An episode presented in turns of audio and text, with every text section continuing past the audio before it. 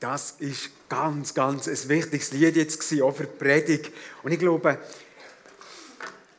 Vorstellung dürfen zu haben, wie uns die Bibel ja der Vater, äh, der Vater, also Gott Vater zeigt, dass wir eben Kind sind. Das ist so für viele Fragen äh, so hilfreich. Wenn ich eine gute Vaterbeziehung habe, dann höre ich auf den Vater. Dann schätze ich, wenn der Vater etwas sieht, aber ich habe nicht Angst. Ich habe nicht Angst, vor Fehlern zu machen. Und wir werden heute ein bisschen von zwei Polen haben in der Predigt. Und dort ist das so wichtig, um zu fragen, wie ist es denn, wie ist es denn als Gotteskind, wie ist es denn als Kind? Ich finde das bei vielen theologischen Fragen, auch bei komplizierten Fragen, eine so eine wichtige äh, Hilfestellung. Sagen, ist, ist das bei dieser Ansicht, ist das noch, ist das noch die Ausgangslage von einem Kind, das eine, eine gute Beziehung hat zum Vater? Und da tut sich manchmal manches durch das gerade klären. Wir haben das Thema im Zusammenhang mit Gottes Liebe konkret, Nächstenliebe, Gottes Liebe konkret, da wie wir ja sind, einfach das Jahr wir so ein bisschen, wenn wir es, wenn wir es äh, mit einem Begriff umschreiben, umsetzen, oder umsetzen von unserem Leitbild, umsetzen von den Sachen, in die Tiefe gehen. Und da ist sicher eine Nächstenliebe eine den Umsetzungen, eine häufige Umsetzung. Wir kennen ja das Werkzeug aus unseren fünf, fünf Werkzeugen, da wir hat sie vielleicht schon erkannt, segnen, ging mit Punkt, starten mit Gebet, erst zuhören, gutes Essen und der N eben heute nächste Liebe und der E, der letzte, erzählt eine Geschichte. Auch so eine Anleitung, wie wir dürfen das die Liebe vom, vom Vater verbreiten. Überleg dir als allererstes, hast du letzte Woche nächste Liebe persönlich erlebt? Wenn du, wie, wie ist das gewesen? Was ist das gewesen? Hast du letzte Woche nächste Liebe erlebt? Und wenn und wie ist das gewesen?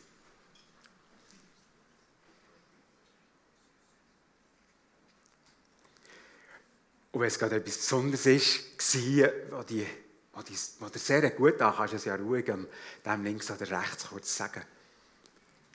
Hast du nächste Liebe erlebt letzte Woche?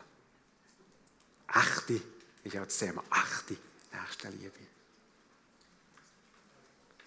Dann kommt die Frage, was ist es eigentlich? Was ist echte nächste Liebe? Gibt es so, gibt's so geheuchelte nächste Liebe und so weiter. An diesen Themen sind wir. Und ich möchte ein Beispiel machen von vor vorletzter Woche. Und ich dachte, das passt so gut zum Anfang.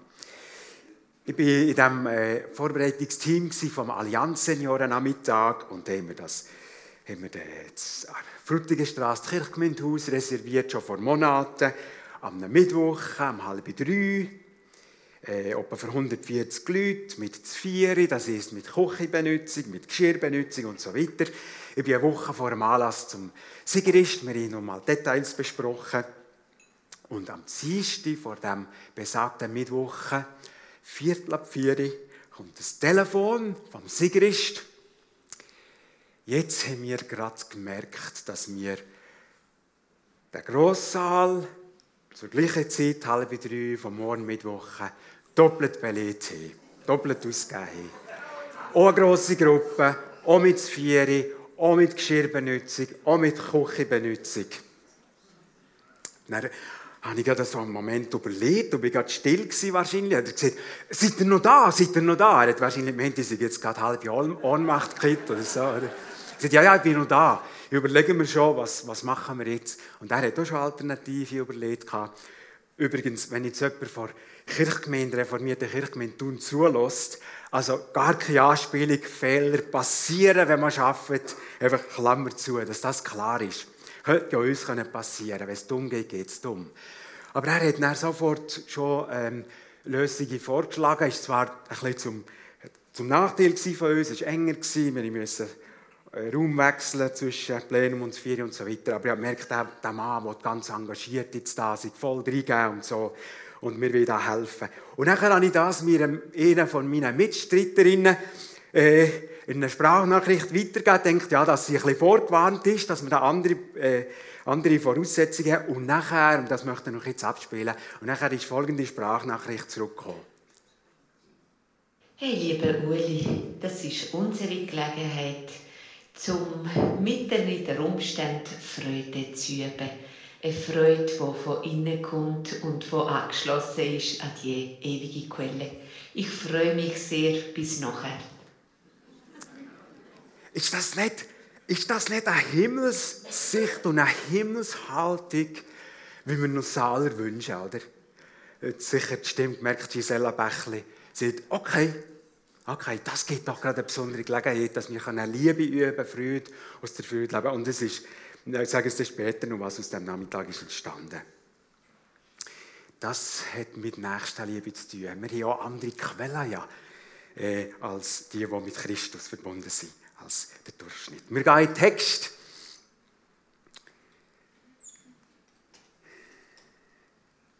Ja.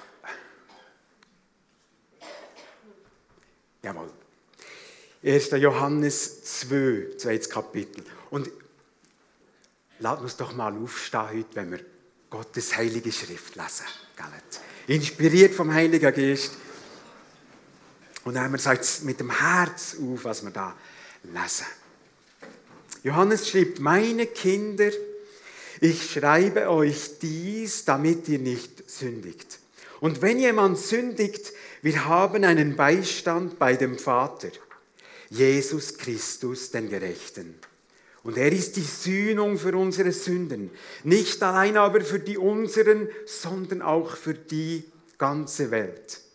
Und hieran erkennen wir, dass wir ihn erkannt haben, wenn wir seine Gebote halten. Wer sagt, ich habe ihn erkannt und hält seine Gebote nicht, ist ein Lügner. Und in dem ist nicht die Wahrheit. Wer aber sein Wort hält, in dem ist wahrhaftig die Liebe Gottes vollendet. Hieran erkennen wir, dass wir in ihm sind. Wer sagt, dass er in ihm bleibe, ist schuldig, selbst auch so zu wandeln, wie er gewandelt ist. Geliebte, nicht ein neues Gebot schreibe ich euch, sondern ein altes Gebot, das ihr von Anfang an hattet. Das alte Gebot ist das Wort, das ihr gehört habt. Wiederum schreibe ich euch ein neues Gebot, das, was wahr ist in ihm und in euch, weil die Finsternis vergeht und das wahrhaftige Licht schon leuchtet. Wer sagt, dass er im Licht sei und hasst seinen Bruder, ist in der Finsternis bis jetzt.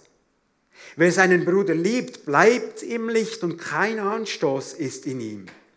Wer aber seinen Bruder hasst, ist in der Finsternis und wandelt in der Finsternis und weiß nicht, wohin er geht, weil die Finsternis seine Augen verblendet hat. Darf Platz nehmen. Wir spüren schon etwas etwas, was der alte Johannes sehr, sehr bewegt. Der alte Johannes kämpft für die Grundlagen. Er ist über 90-jährig. Er schreibt das in Ephesus, das ist sein letztes, sein letztes Schriftstück quasi, die drei Briefe. Er ist ja äh, verbannt worden, ein bisschen vorher, wenige Jahre vorher, auf Patmos vom Kaiser Domitian. Dort hat er die Offenbarung empfangen, geschrieben, auch ein ganz wichtiges Dokument. Und nachher ist er quasi um ihn begnadigt oder zurückgerufen worden vom nächsten Kaiser Nerva und hat in Ephesus äh, dienen. Also dienen, er ist offensichtlich gebrechlich gewesen. Man, liest vom Hieronymus, das ist ein Kirchenvater, dass man eine regelmäßige Versammlung hat tragen. Vielleicht zwei, zwei Männer haben einfach eintragen, wenn sie da am ersten Tag der Woche auch zusammenkommen, so wie wir. Und es ist überliefert, dass er allweil jeden Sonntag mindestens einmal das Gleiche hat gesehen. Kinder, liebt einander. Kinder, liebt einander. Kinder, liebt einander. Der, der betagt, aber weiß Mann, alt Mann, er hat 60 Jahre miterlebt, wie die Gemeinde Jesu sich entwickelt, verändert, schwieriges Gutes. Und ich denke, er hat gemerkt, um was es geht. Er hat gewusst, auf was es darauf abkommt im Reich Gottes. Interessant, dass das in der letzten Wort ging. Liebet einander, liebet einander. Ich denke an einen Mann, wo wir viel lernen können. Und wir merken es ja im Johannesevangelium ist ganz ein anderes Evangelium als zum Beispiel Markus. Oder Markus beschreibt, das ist geschehen und die Geschichte und die Geschichte. Und beim Johannes ist es so fast, es ist wirklich so fast Predigte, weil er eben hat reflektiert, er hat viel länger Zeit gehabt. Am Anfang war das Wort, das Wort war bei Gott und so weiter. Manchmal ist auch nicht so ganz einfach. Wir gehen in den Text. Im ersten Vers steht Kindlein, das ist eine Verkleinerungsform von Kind. Kindlein, ich schreibe euch das. Und dann nimmt er Bezug auf das erste Kapitel. Und da haben wir von Thomas Hasen gehört vor zwei Wochen von den Gnostikern. Und die Behauptung von den Gnostikern, der war offensichtlich, wir leben sündlos. Darum hat Johannes im ersten Kapitel geschrieben, wenn wir sagen, dass wir keine Sünde haben, führen wir uns in die Irre.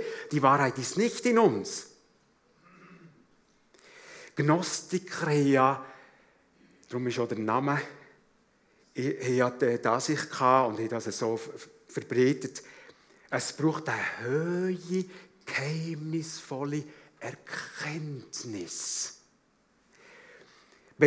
Beziehungsweise, dass er ganz dazugehört, alles Stofflige, also oder Liebe, das wir einander betasten, anrühren, alles, das spielt wirklich keine Rolle. Das ist, das ist böse. Ich muss möglichst schnell aus dem raus rausgelöst werden, mich daraus befreien, in Geist, ins Geistliche. Und das hat dann zu, dem, zu der Zweiteilung vom ganzen Leben geführt. Wir reden hier vom Dualismus. Der, der, der Körper ist unnütz, ist böse, alles Stofflige spielt keine Rolle. Also das bodenständig, bodenverhaftet, da hat keine Rolle gespielt. Das hat nicht nur eine, eine, starke Auswirkung gehabt, äh, auf die Sexualität, also was ich mit meinem Körper mache, sondern einfach auf, zum Beispiel auf zwischenmenschlichen Umgang. Also was hat es für einen Sinn, wenn ich jemandem in Not helfe, weil das ist ja nur Boden verhaftet, das ist irdisch, das wird einmal sowieso vorbei sein und ähm, hat für die Ewigkeit keine Bewandtnis und ich habe ja mein Ticket für die Ewigkeit, ich habe ja die, die geistliche Erkenntnis. Wohlverstanden, gell? das waren Leute vor Gemeinde, und durch das, viel, durch das ist natürlich Johannes noch viel besorgter gewesen, wo so hier reden, so hier beeinflussen und lehren. Kennen wir heute vergleichbare Strömungen im Volk Gottes? Oh ja. Oh ja, gell? Das hat es gegeben. Auswüchse gibt es ging und wird es geben. Aber jetzt vielleicht die angelehnte ist die, wenn einfach jemand sieht, Wichtig ist, dass ich mich glaube und mich glaube weiß, aber die Nachfolge leben spielt keine Rolle. Wie ich lebe, spielt keine Rolle. Aber ich kenne Jesus, ich weiß das um Kreuzigung, aber leben, das, das ist Gnostizismus und nicht Nachfolge Jesu. Wenn man über viel über die Bibel weiß, Forscher ist, Theologieprofessor, aber kein verantwortliches Leben führt vor Jesus, Einfolge von dem ist Allversöhnung, Allversöhnungslehre. Am Schluss spielt es keine Rolle. Gottes Gnade wird sich über alles erstrecken. Oder Auswuchs ist der, mit Geistlichkeit mit Jesus. Oh, mit Jesus habe ich es so gut. Mit dem Vater habe ich es so gut. Mit dem Lieb Jesu, mit dem Bodenpersonal, uff, das brauche ich nicht mehr. Das ist der Gnostizismus. Ich kann nicht den Kopf haben, das Haupt haben ohne Liebe. Und jetzt drum, aus dieser Not heraus folgt Vers 2. Und Johannes schreibt, durch seinen Tod hat er Sühne für unsere Schuld geleistet. Ja, sogar für die Schuld der ganzen Welt. Und wir merken, offensichtlich ist das Kreuz und Kreuzigung und, und Und die ganze Erlösung und Schuld, das ist übrigens auch etwas, was aus, aus dem Gnostizismus herauswachsen Schuldfrage, Sünde ist gar nicht mehr das Thema, ist gar nicht mehr das Zentrum. Aber hier, Jonas sagt mal, natürlich, das ist das Zentrum, das ist erstes. Zuerst müssen wir wissen, wie wir unsere Beziehung mit Gott in Ordnung bringen können. Und darum redet er von dem. Und wer meint er mit, meint er mit dem Er da? Natürlich Jesus Christus. Jesus Christus. Jesus der Gesalbt. Der von Anfang an war. Und jetzt probiere ich noch auch noch mal etwas zu sagen. Im ersten Kapitel, allerersten Vers, sagt Johannes, der, der von Anfang an war, und wenn wir das verbinden mit dem Johannesevangelium, am Anfang war das Wort und das Wort war bei Gott. Und Gott war das Wort. Merkt man, er redet von Jesus. Und jetzt redet er um mich von Jesus und sagt, was von Anfang an war, also Jesus. Und er sagt, was meine Augen gesehen, mein Ohr gehört hat, was ich betasten kann, das verkündige ich euch. Und langsam dämmert es uns wahrscheinlich, warum dass er das dermaßen betont. Warum, dass er, komm schnell, David, führen, dass er dermaßen betont und sieht, hey, der Jesus, der Gottessohn, das ist wirklich ein Mensch gewesen, hat er betastet ja mit dem gegessen, Fisch gegessen, im Fall. Längt schon. und wir gehen noch ein bisschen tiefer, weil es lohnt sich, äh, für den Rest zu verstehen, was Johannes schreibt. Wir gehen noch ein bisschen tiefer rein, oder? Gnostiker haben das nicht zusammengebracht, dass Gottes Sohn, Göttlichkeit, Gott selber im Sohn, einfach Mensch kann sein und die Auffassung im Gnostizismus war, da war der Mensch Jesus, der Zimmermann von Nazareth. Und er bei der Taufe von Jesus ist Göttlichkeit auf ihn gekommen. Und er konnte Wunder tun und, und trösten und, und helfen, wunderbar. Aber, und jetzt kommt der Dualismus um mich, oder? Aber dass Göttlichkeit am Schluss am Kreuz hängt wie ein Verbrecher, noch bis niemals. Also ihre Auffassung war, vor Golgatha ist die Göttlichkeit um mich entschwunden, weil das ist ja Geist und gut. Und wie kann etwas Göttliches als Verbrecher gekreuzigt werden? Und ihr merkt, da geht die ganze Rettungslehre auseinander, wenn nicht Gottes Sohn, Gott selber als Mensch am Kreuz ist gegangen. Als sündloser Mensch. Und darum hat Johannes dermaßen gekämpft um das. Er gewusst, hey, wenn das weiter einreißt, dann ist plötzlich der Kreuzestod. Und der Retterfrage einfach so, ja, unter ferner Liefen höchstens. Und all das hat mit Nächstenliebe zu tun. Wir merken es jetzt gerade. Und er sieht dort in diesem Vers, mal, der Jesus, der für die ganze Welt hat Sünde tragen, das ist wirklich, das ist das Lamm Gottes, das ihr Juden ja aller Jahre lang habt, geübt und, kennt. Das ist das Lamm Gottes geworden, Versöhnung für die ganze Welt. Das heißt Erlösung vor Sündenkraft. Sünde hat ja auch eine Kraft, oder? Ist nicht nur eine einzelne Sünde, sondern eine Kraft in uns, wenn wir unerlöst sind.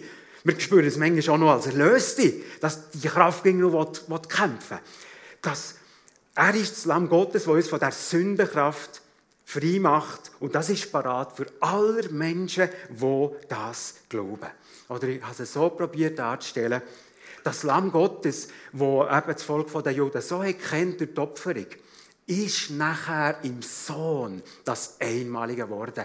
Und Johannes 3,16 tut ja das ausdrücken, so sehr hat Gott die Welt geliebt, dass er seinen einzigen Sohn gab als Lamm Gottes, damit alle, die an ihn glauben, er stach uns ja in Kraft für uns, nicht verloren gehen, sondern ewiges Leben haben. Und mit dem hat Johannes gekämpft und gerungen. Und jetzt wird er ganz konkret und sehr herausfordernd. Ihr habt jetzt vielleicht schon beim ersten Lesen da stehend gemerkt. Jetzt wird er sehr, sehr tough. Für die da mit ihrer grossen Erkenntnis. Und zwar kommt raus, oder er listet auf, es gibt ein Hauptkriterium für echte Nächstenliebe. Und das steckt irgendwie in diesem nächsten Vers. Johannes schreibt, hieran erkennen wir, dass wir ihn, Jesus, erkannt haben. Also, dass wir wirklich mit ihm verbunden sind, eine Beziehung haben, wiedergeboren sind, neue Menschen sind. Wenn wir seine Gebote halten.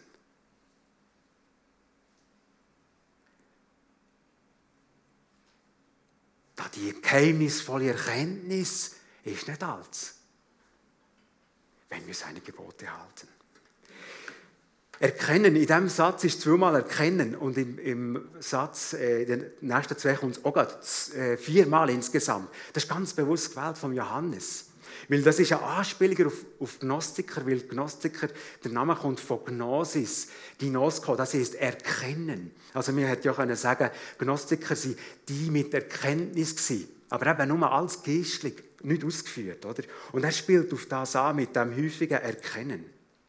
Und Johannes schreibt das Kriterium vom Christsein, dass jemand sagen kann, ich habe Christus erkennt, ich lebe mit ihm, ist nicht geheimnisvolle geistige Erkenntnis, sondern Gebotsbefolgung. Und was sind eigentlich Gebote? Oder viel, manchmal auch Christen, viele Christen haben Angst vor Gebot und Gesetz und sagen, oh, ich will nicht um mich gesetzlich werden, ich habe das lang genug gehabt, komm, fahren wir ab mit dem Gesetz, ich will einen neuen Bund. Ja, was sind Gebote eigentlich?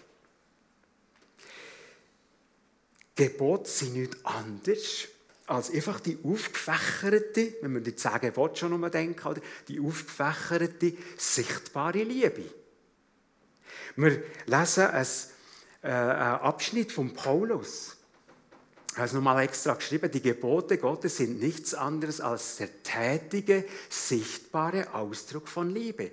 Und das hat selbst Paulus, der so vom Gesetz hat wegwählen, richtigerweise, von Gesetzlichkeit, hat geschrieben im Römer 13, 8 bis 10, wer den,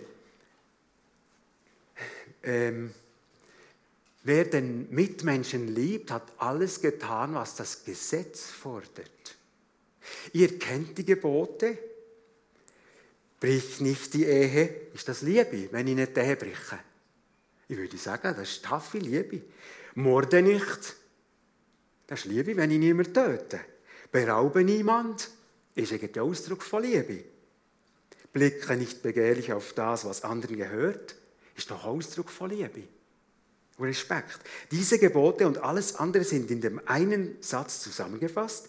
Liebe deinen Mitmenschen oder Nächsten wie dich selbst. Wer liebt, führt seinem Mitmenschen nichts Böses zu. Also wird durch die Liebe das ganze Gesetz erfüllt. Ein Anwendungsgedanke. Vielleicht seht ihr die Frau nicht so häufig, ich liebe dich. Aber du merkst es ganz handfest, weil sie dir treu ist. Oder kannst du es sogar umkehren, oder? Mann oder Frau weil sie oder er treu ist.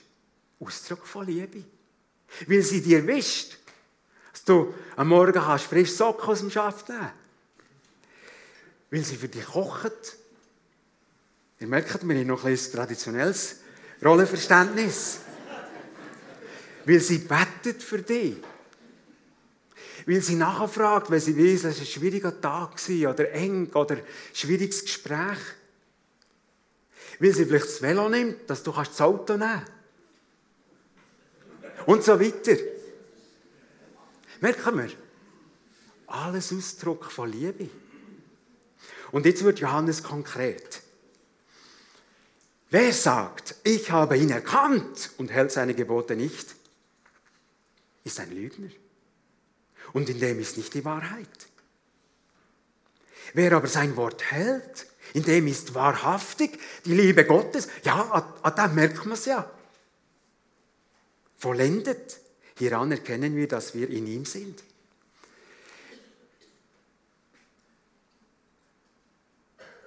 Ah, bin schnell gewesen.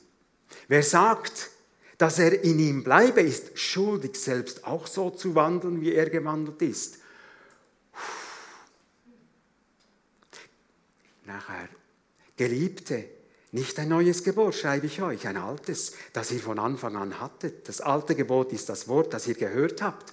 3. Mose 19 zum Beispiel, liebt euren Nächsten. Oder Matthäus 22, Du sollst Gott lieben und die Nächste wie dich selber. Wiederum schreibe ich euch ein neues Gebot. Ich glaube, das wird heißen. Und gleich muss das ging um ihn neu werden deinem Herz. Das, was wahr ist in ihm und in euch, weil die Finsternis vergeht und das wahrhaftige Licht schon leuchtet. Jesus, das Licht der Welt, wo uns wohnt. Wer sagt, dass er im Licht sei und hasst, und ich habe nachher wirklich nachgelesen, was heißt das Wort Onu? Hm? Heißt das wirklich so, so, so stark einfach hassen? Es ist wirklich verabscheuen, verachten, hassen. Hasst seinen Bruder, ist in der Finsternis. Bis jetzt. Thomas Hasen hat uns ja auch vor Höhlenfinsternis erzählt, vor zwei Wochen. Stock, dunkel, nicht schön zum Leben. Wer seinen Bruder liebt, bleibt im Licht und kein Anstoß ist in ihm. Wer aber seinen Bruder hasst, ist in der Finsternis und wandelt in der Finsternis und weiß nicht, wohin er geht, weil die Finsternis seine Augen verblendet hat. Und nachher doppelt er nachher. Im dritten Kapitel, 14, 15. Wer nicht liebt, bleibt im Tod. Wer seinen Bruder hasst, ist ein Menschenmörder. 1. Johannes 4,20, wenn jemand sagt, ich liebe Gott und hasst seinen Bruder, ist ein Lügner. Und dann kommt Gott Begründung, denn wer seinen Bruder nicht liebt, den er gesehen hat, kann nicht Gott lieben, den er nicht gesehen hat. Und nur so noch Klammern. Ich weiß nicht, ob Dylan auch ist auf, aufgejuckt. He? Menschenmörder und Lügner. Im Johannes 8 das, ist das Beschreibung von Jesus für, für Satan. Vater der Lüge. Ein Mörder von Anfang an. Wir merken, Johannes hat den Schlägel vorgenommen, für die Irrlehre zu bekämpfen. Er hat auch gerade mit Beispiel ausgelegt, oder? Man versteht die Sätze, glaube ich, gut. Wirklich schwarz-weiß, entweder oder. Der altersmilde Johannes. Und wir, wir lesen sonst, wenn wir den ganzen Brief lesen, wir, wir lehren ihn gar nicht so als, als so, so ähm, einfach liebloser Haudegen und irgendwie so kennen. Gar nicht. Ähm, so ein Peitschenknaller. Es geht mir einfach hier, darum so drastisch Ausdruck, es geht mir einfach hier darum, dass er den fatalen Irrtum, dass mein Leben keine Rolle spielt wie mein Leben, wenn ich dann schon Christ sein dass er das kann, kann korrigieren kann. Glauben ist nicht eine rein geistliche Angelegenheit. Wenn es keine Umsetzung hat, an diesem Thema sind wir ja, Glauben ohne Umsetzung ist nicht nur falsch, sondern ist für Gott eine traurige Angelegenheit. Eine traurige Angelegenheit. Ich fasse zusammen, es gibt, kein Hauptkriterium, äh, es gibt ein Hauptkriterium für echte biblische Liebe und das ist Gebotshaltung. Und jetzt möchte ich das schon noch reinnehmen, den Zwischengedanken. Vielleicht ist aber Achtung, da kann man dann schon auch in die Werkgerechtigkeit und in den Altbund zurückkehren. Ja, das kann man natürlich. Das, ist, das sind die, die, die merken, jetzt habe ich um meine Angst, um mein Heil. Oder jetzt, jetzt, jetzt würden Junge so buchstabenmässig, oh, das habe ich dann wenigstens gemacht und das. Und das ist ja nicht mehr Gottes Kind, gell? das habe ich am Anfang gesehen. Gottes Kind ist nicht ängstlich. Ein echtes Gottes Kind. Das hat nicht gegen Angst, dass, dass es gerade um sündigt oder einen Fehler macht. Aber es hat der Vater gerne und vertraut mir.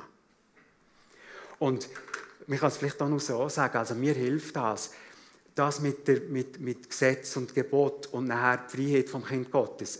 Die Reihenfolge ist entscheidend. Es hat einmal ein Theologe Murray so gesehen. Wir sind nicht durch den Gehorsam gegenüber den Geboten gerettet, sondern wir sind aber zum Gehorsam gegenüber den Geboten gerettet. Versteht ihr? Der Start ist gegen Gottes Gnade. Und wehe, wir wieder etwas dazu beitragen bei unserer Lösung. Da sind wir gegen, wir gegen Stress. Das geht nicht ist auch das Demütigste, das Schwierigste, gell? Aber jetzt lasst uns anhand von dieser Grundaufstellung, lasst uns nochmal sehen, wie häufig das kommt, dass die beiden Sachen, die beiden weißen Kästen, nicht zu trennen sind voneinander, sondern eins bedingt das andere, das linke, das rechte und das rechte, das linke. Hört, wenn ihr das vorne noch habt, die folgenden Sätze aus der Bibel. Johannes 14, 15. Wenn ihr mich liebt, äh, da, Jesus lieben, wenn ihr mich liebt, werdet ihr die Gebote halten. Daran erkennt man es, dass ihr mich liebt. 14, 21. Wer meine Gebote hat und sie hält, sind wir da? Der ist es, der mich liebt. Verstehen wir? Ah, dem merkt man es. Der liebt Jesus. Johannes 14, 23. Wenn jemand mich liebt, wird er mein Wort halten. Römer 13, 8 haben wir schon gehört. Wer den anderen liebt, hat das Gesetz erfüllt. Nicht zur Rettung, aber weil er den Vater liebt und Jesus liebt. Und wie ist Gebot sie Liebe und Segen. 1. Johannes 3, 24. Und wer seine Gebote hält, bleibt in ihm. Und er in ihm. Oder hier ist es noch, anders, es noch andere Ausdrücke. Oder? Wer da lebt, der ist in Jesus, der ist in seiner Liebe, der ist im Heiligen Geist, der ist in Liebe zu Gott, der ist im Licht, der ist in Wahrheit. Alles das sind Ausdrücke von Jesus, Wahrheit, Licht, Wort und so weiter. Und wir merken, so ist es, so tönt es nicht mehr gesetzlich, sondern logisch. Nur Gedanken, was wichtig ist für, für recht verstandene biblische Liebe.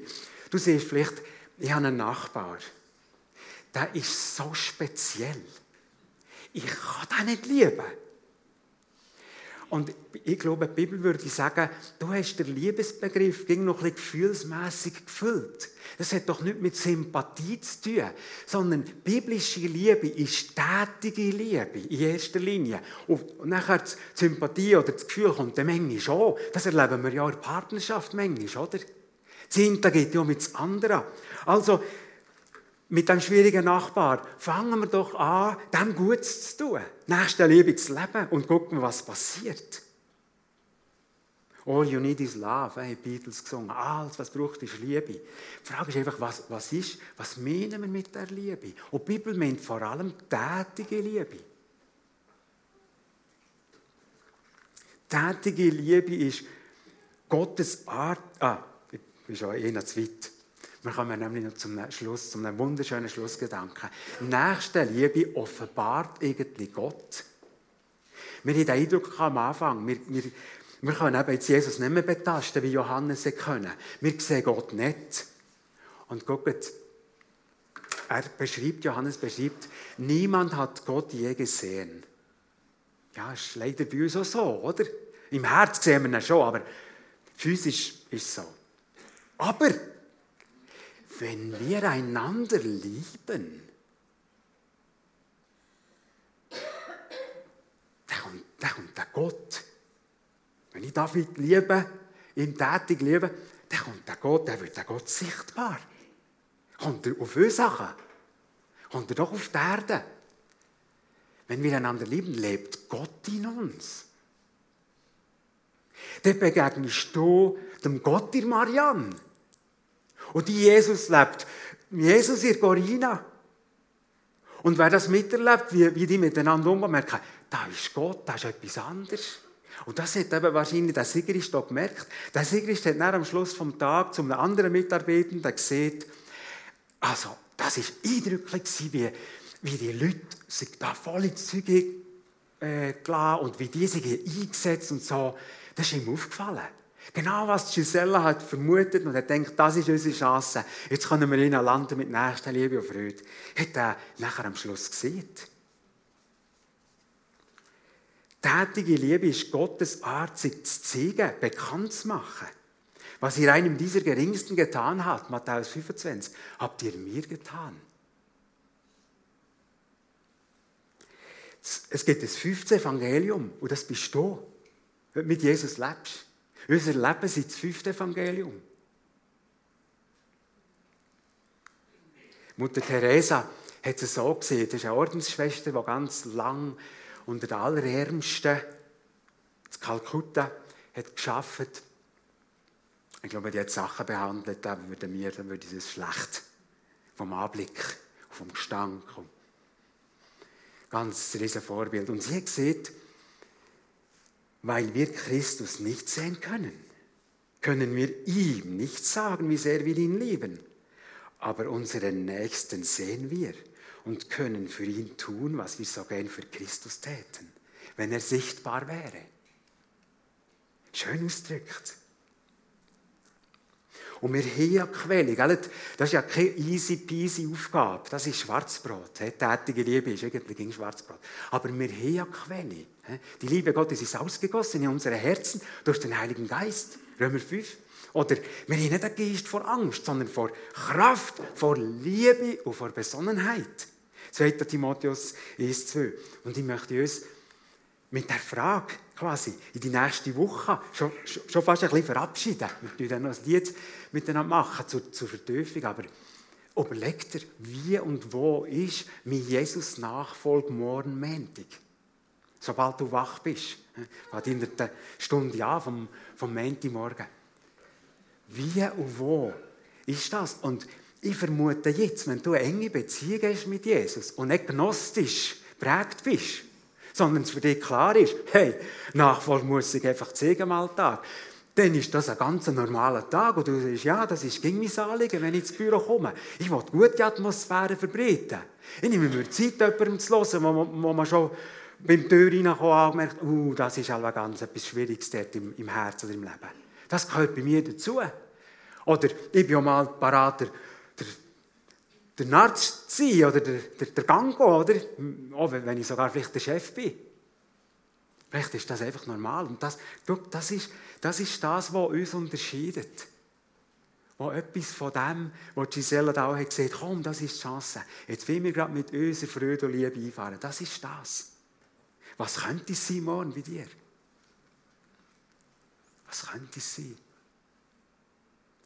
Und vielleicht, bist du auch, vielleicht erwache ich schon, siehst, erstens, bei mir weiß niemand, dass ich Christ bin, in der Arbeit oder in der Nachbarschaft.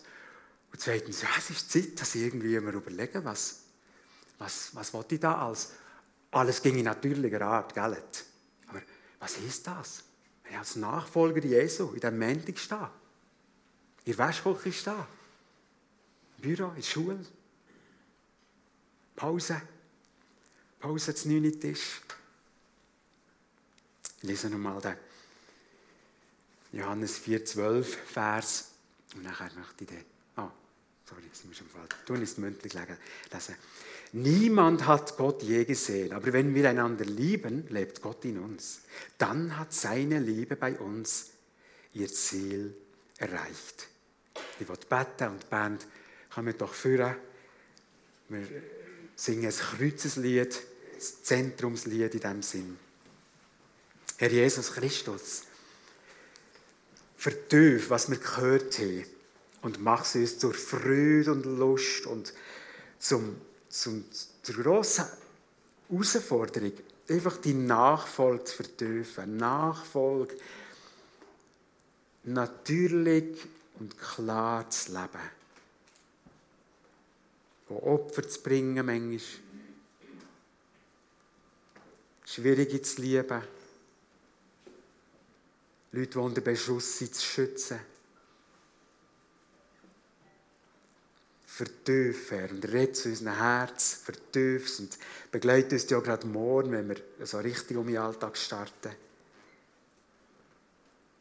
Dass wir Gottes freudig verbreiten und leben. Du sagst die ganze Gemeinde und die, die auf Livestream zugucken, machst es lebendig, das Wort, das Kämpferwort von Johannes in unserem Herz. Zu dir, Herr Jesus. Amen.